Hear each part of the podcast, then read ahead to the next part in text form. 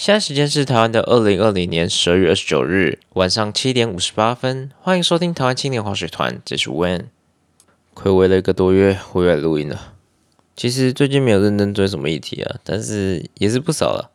但今天有一个很重要的议题，我要一开始就讲，就是守护早教公投第二阶段已经启动了。我会把相关的链接放在粉丝团跟 Podcast 上面，这真的很重要，请大家帮忙分享出去。然后聊一下我最近做了什么。上个月不是有去秋冬吗？然后那个现场蛮和乐融融的。值得一提的是，国民党超级多人，超级多大佬，什么朱立伦啊、马英九啊，一些里里扣扣的老男人都在那边。然后为了呼应那个早教议题，我还去现场买一件早教 T 恤。虽然大家都觉得那配色不敢恭维，但 anyway，还有就是现场警察蛮多的，然后我会在旁边偷听他们讲话，然后我就听到一组警察说，民众党都是年轻人，那口吻就好像是他们的年纪已经跟不上时代变化那种感觉，就像是在说，哇，智慧型手机好厉害哦，科技真发达。我没有贬义啊，只是觉得愿意走上街头的人呢。就是能够表达自己的自由意志，那形象很重要嘛。如果你看到一群老人，像是民进党的些人或是国民党的些人，那些人看起来就像是信徒。是说，当然每个政党都有信徒啊，像是激进党嘛，就是邪教。那最后就看谁讲出来的话能够被科学验证，能够被历史验证，那谁说是真理？真的不用像就是民进党跟国民党那样灵魂交换，然后做一些打脸自己的行为。我们来挑几则新闻出来报。高雄跨年百年系列活动，无人机展演与灯光秀设备都是中国制。然而，最抗中保台的陈其迈市长这次选择轻轻放下，你的 iPhone 也是中国制的啊。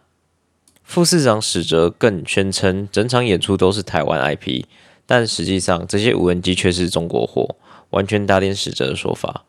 根据媒体报道，台湾无人机业者指控此案没有公开招标。台湾团队也根本没有参与，无人机的飞行编程更是在对岸执行。五百架无人机硬体及系统软体清一色是中国制。我觉得中国制没有什么问题啊，问题是没有公开招标。那这整件事情呢，就是物极必反，业力引爆。平常那边中国字、中国字逢中必反啊，还是什么谁填供啊，谁干嘛干嘛的那种人，就是只会二元思考、非蓝即绿，他们没有办法分辨政治和经贸的差别。然后傻傻被民进党买的网军操弄，我随便讲一下好了。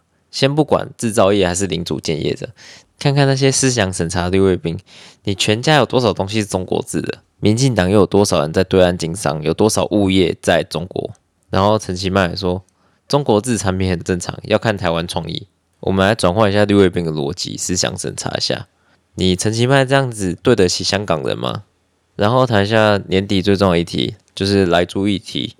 莱克多安猪肉的进口在上个礼拜已经正式通关了。那民进党立院党团纪律小组二十九日中午开会，建议将莱猪表决弃权的林淑芬、刘建国、江永昌的三人移送党中央中评会处理，并于明天党团会议中决议。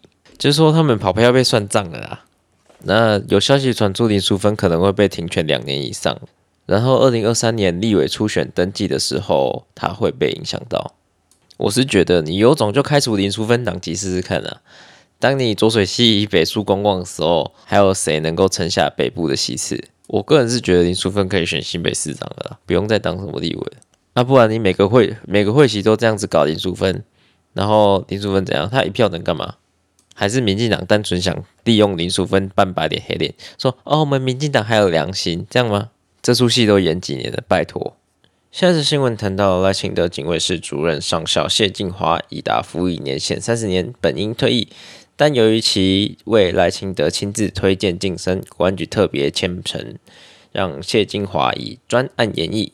但他今年体测三千公尺跑步迟迟未通过，特勤中心不止一次请谢回来补测，但谢都是毫不在意，甚至拖延到其他将官的晋升仪式。在国安局强烈要求下，最后谢晋华以四十三分半完成五公里健走，通过补测，得以晋升少将，是近年军中首例。如果有当过兵的会知道，军中有一句话是体能是基本的，但我自己认为体能跟能力不完全成正比的。但你身为一个军人，基本的体能要有。那即使你年事已高，那就看你有什么攻击卓越嘛。不要因为你是跟谁关系比较好，就可以走后门，然后开特例，啊，这样其他当兵都是白痴是不是？啊，下一则报告聊到中国禁止别人称 coronavirus 为武汉肺炎，但是中国官方却称呼英国的病毒为英国变种病毒，真是强国人见表心啊！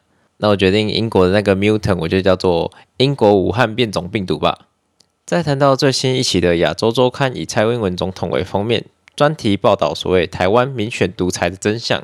这事实上是如此啊！台湾人浪费太多时间在意识形态上面，他们不会去看政见，也不会去看政绩，然后不看你每个工程预算的细项，钱都花到哪里去了。久而久之，台湾人就惯性被洗脑成那种，哎，好像贪污也没什么啊。当官就是要贪污嘛的这种弱智心态，那你说小党有没有杂税？民众党有没有杂税？时代力量有没有杂税？我相信一定有，但这就是比例的问题啊！不要说一定有啦，就我所知就是有。但如果你要说小党一样烂，票投民进党还是票投国民党，这我就没办法沟通了。有句话叫换人做做看嘛，那那些杂碎会不会出头天？我不知道，但至少他们就几个杂碎而已，不像你整个党都是根生人，这是十分鲜明的差异啦。好，我们来谈最后一则新闻：柯建明次子收毒邮包有隐情不起诉，寄件人曝光另案侦办。立院民进党团总召柯建明的次子柯君耀日前被查获是美国运来的毒邮包收件人。检调追查发现，原来柯子和表弟在网络游戏时，柯子透露自己可能罹患肺癌，表弟说要寄个 surprise 给柯，结果竟然是二级毒品大麻膏。台北地检署认为，柯子事前并不知道表弟到底要寄什么来台湾，因此以罪嫌不足等理由处分不起诉。至于柯子是否食用毒品，表弟涉嫌寄毒部分都另案侦办中。哎，这我就要讲一下啦。当初这件事情爆发的时候，柯建明的儿子马上宣称手机不见了，然后后来呢，验尿又呈现阳性反应。好吧，那就无罪吧，反正无罪啦，绿公哪次有罪？那这里也谢谢台湾价值对大麻除罪化的贡献，也让大家知道台湾司法的公正性啊。OK，今天节目就先到这里，大家记得去脸书找教光头，然后忘了祝大家圣诞快乐。那接下来祝大家新年快乐，新的一年再见啦！Fuck you, twenty twenty and happy New Year！